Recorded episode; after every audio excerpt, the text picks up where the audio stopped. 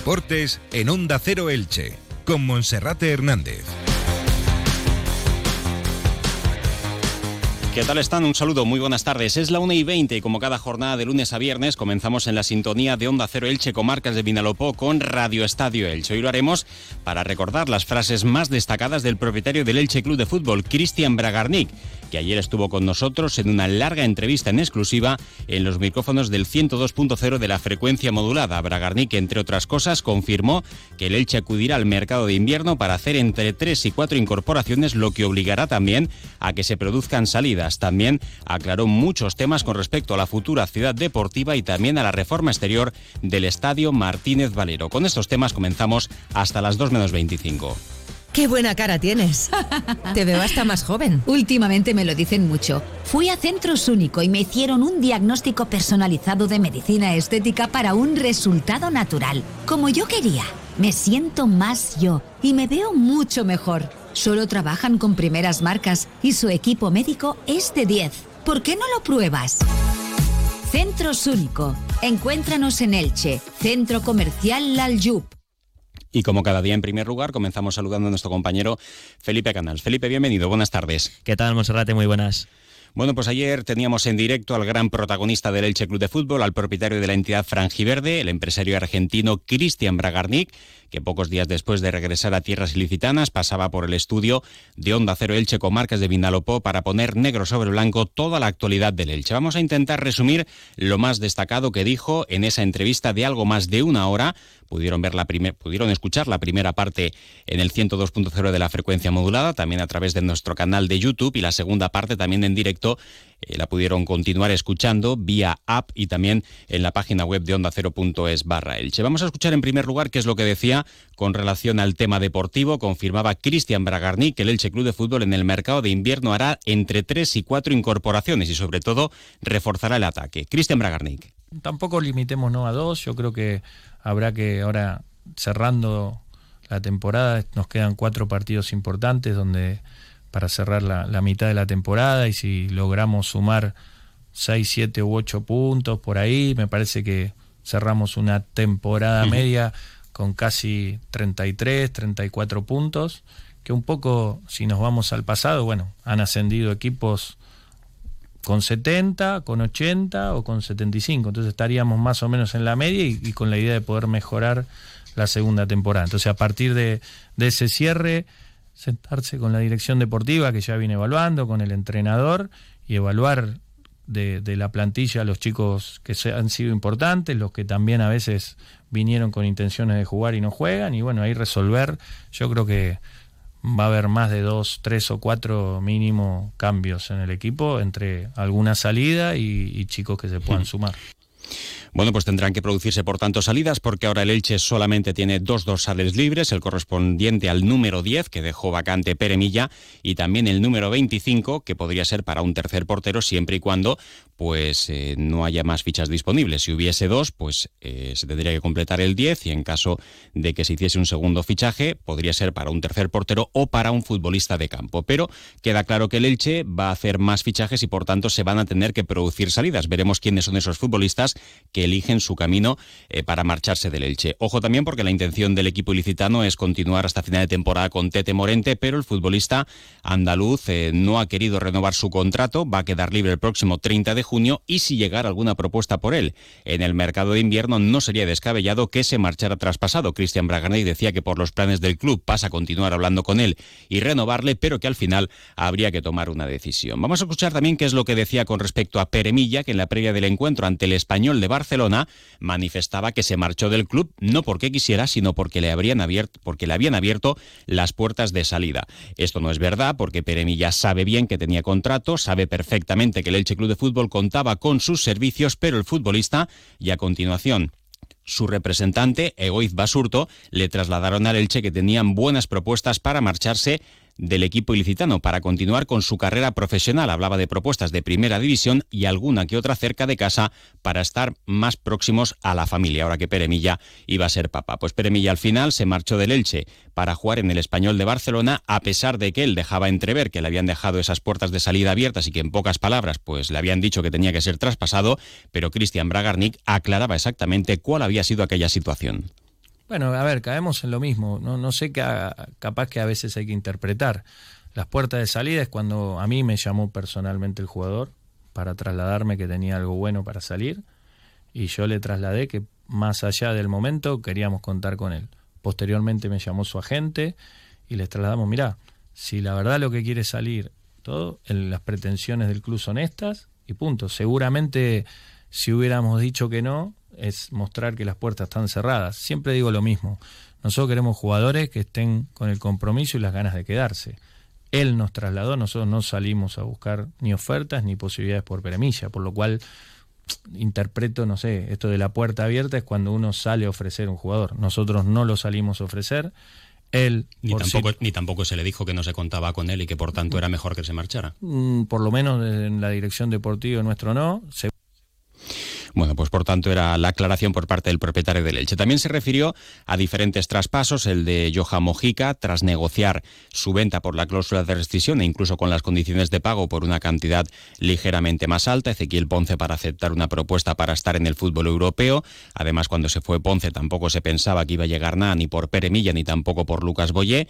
El caso del delantero argentino, una situación especial porque siempre ha mostrado su profesionalidad en el Elche, muy buen comportamiento sin poner problemas a pesar de de que no fue traspasado al Sevilla en dos ocasiones, el club le cerró las puertas y Bragarni también confirmaba las cifras que este pasado verano en Onda Cero Elche apuntábamos por la venta. Como decíamos ayer, el dato mata al relato y por tanto las cifras, y además así van a quedar reflejadas en las cuentas del traspaso de Lucas Boyes son 7 millones de euros fijos por el traspaso del 70% de sus derechos económicos. El Granada puede recomprar el 20% más con 2 millones en variables y un 10% que le queda al Elche en caso de una futura venta. Además, también el Elche Club de Fútbol tiene una opción preferencial para recomprar al jugador en caso de que llegara alguna propuesta. Si el Granada no le quiere traspasar, el Elche podría ejecutar esa opción de compra y ser quien hiciese esa operación. También confirmaba Bragarnik que en el verano intentó firmar más delanteros, pero que se negaron a venir al Elche, como los casos de Miguel de la Fuente, que prefirió marcharse al Leganés, y Carricaburu, que quiso quedarse en primera división. Con relación al límite salarial, el Elche tiene 24 millones de euros, de los que solo ha gastado 14,5 y el Elche gestionaba la planificación en función de unos parámetros en torno a los 17 millones de euros. También aclaraba Bragarni que a pesar de tener un máximo de gasto de 24 millones de euros, también tiene unos compromisos de pago que están en torno a los 30 millones de euros en salarios y proyecto del club, después de haber estado las tres últimas campañas en primera división y que por tanto no están obligados a gastarlo todo. Y ponía como ejemplos pues casos como el del Leganés o el Sporting de Gijón, que con menos de 10 millones de euros están ahora mismo en la zona de ascenso directo. También muy interesante lo que hablaba sobre el plano institucional y el proyecto de la reforma exterior del Estadio Martínez Valero. Parece que el arquitecto que va a llevar a cabo esa reforma exterior va a ser el vasco César Azcárate, que ha trabajado con estadios como el nuevo San Mamés, la cerámica o el proyecto de la futura Romareda, la reforma de la Romareda. Esto era lo que decía Bragarni con respecto a ese proyecto que quiere comenzar a llevar a cabo a partir del mes de febrero. Fachada del exterior, nosotros hemos hoy hemos cerrado ya ahora sí con IDOM, eh, César Azcárate es un arquitecto muy reconocido que ha hecho el estadio de, bueno, del Bilbao, el del Villarreal, está con la Romareda, ha hecho el estadio de River y bueno, hemos pagado un proyecto que ya lo entregó, estamos en algunos cambios.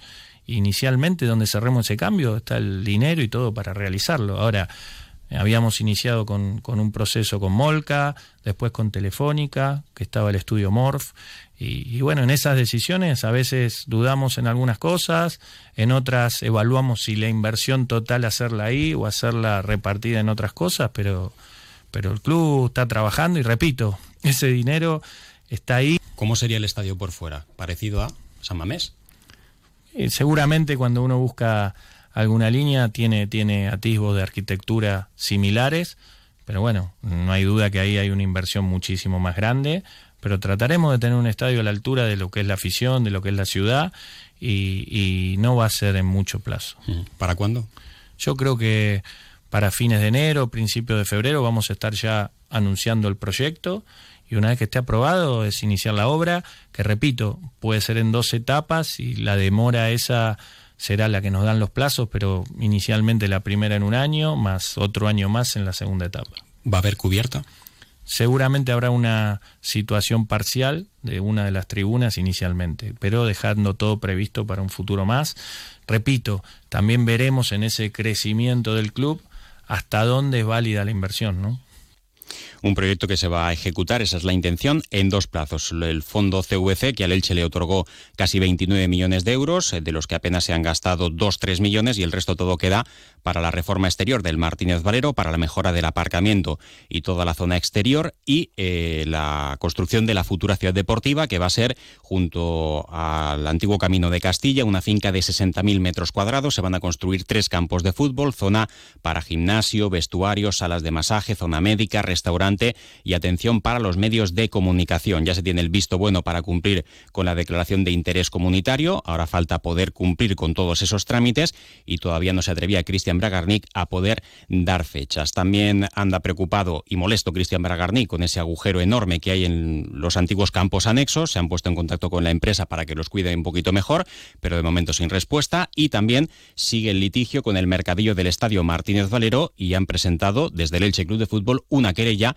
porque aseguran que no hay facturas que entienden que eso pues eh, no está muy bien creado y por tanto si bien en la forma ahora mismo han tenido que ceder la propiedad para los jueves y domingos poner ese mercadillo, el tema de fondo dice Cristian Bragarnik que todavía se está discutiendo. Bueno, todo eso es lo que dejó de decir a entrevista con el propietario del Elche que pueden escuchar en nuestra página web en onda0.es barra Elche. En lo deportivo el equipo sigue trabajando para el partido del domingo a las 4 y cuarto en Alcorcón con la intención de ganar fuera y dar caza a la zona de promoción de ascenso. Eso Felipe en lo que se refiere al Elche, el Club Deportivo Eldense también sigue trabajando para preparar su próximo partido en casa tras la derrota en Gijón por 2 a 0. Jugará el sábado a las 4 y cuarto en el nuevo Pepico Mata ante el Club Deportivo Eldense. Eso es, hoy el equipo de Fernando Estevez ha completado su penúltimo entrenamiento antes del choque ante el cuadro tinerfeño, entrenamiento en el anexo al eh, Pepico Amat que se estrenó el pasado viernes, pendiente de Mar Mateu, que se perdió por lesión, por molestias en la zona del aductor el partido del lunes en Gijón, parece que podría estar este sábado ante el Club Deportivo Tenerife, hombre importante para el técnico del conjunto azul y destacar que ha habido cambio Monserrate en el horario eh, del partido de Copa que tiene que jugar el Eldense en la Rosaleda ante el Málaga el próximo miércoles. Estaba fijado para el jueves a las 8 de la tarde, se adelanta un día, será miércoles 6 de diciembre, día festivo, a las 5 de la tarde en la Rosaleda. Se ha adelantado porque los dos equipos lo pidieron para tener un día más de descanso porque jugarán el domingo. El Málaga ante el Mérida en Primera Federación y el Eldense ante el líder en Butarque ante el Leganés. Y ya que hablamos de la Copa, decir también que el técnico David Campaña será el responsable de dirigir al Linares Deportivo en el partido de la Copa del Rey frente al Elche Club de Fútbol y también destacar en clave Elche que el juzgado ha absuelto a José Sepulcre y Joaquín Rocamora por la querella criminal que presentaron en su momento desde la Fiscalía y desde la plataforma Salvemos al Elche, donde se juzgaba una posible falsedad documental y blanqueo de capitales. Han quedado totalmente absueltos y, por tanto, tanto José Sepulcre como Antonio Rocamora evitan lo que se le solicitaba que era hasta 36 meses de cárcel. Una pausa y seguimos. Existe una calidad que es reconocida por críticos y expertos que nos reconcilia con nuestra historia y nuestra gente. Las variedades, la singularidad de nuestros vinos Alicante DOP. Únete a esta historia. Desde 1510, Vinos Alicante denominación origen. Campaña FEADER, Unión Europea. Cuidar el Camp Delch es cosa de todos. Recuerda que no está permitido realizar vertidos ni depositar basura fuera de los contenedores. La normativa municipal prevé sanciones de hasta 300 euros. Cuidemos Elche, es cosa de todos.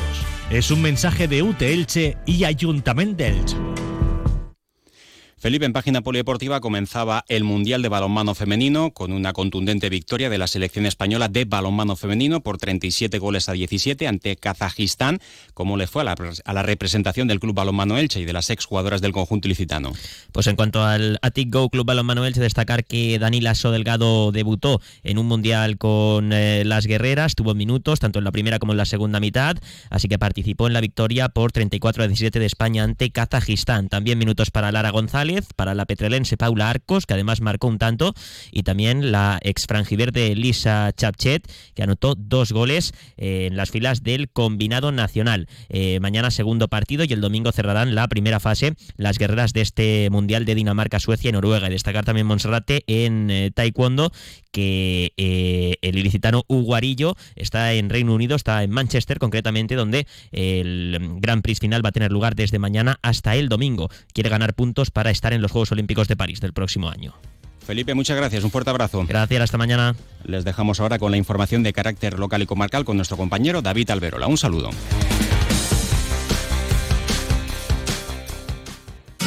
Comercial Persianera. Puertas, tableros, parquets, cocinas y bricolaje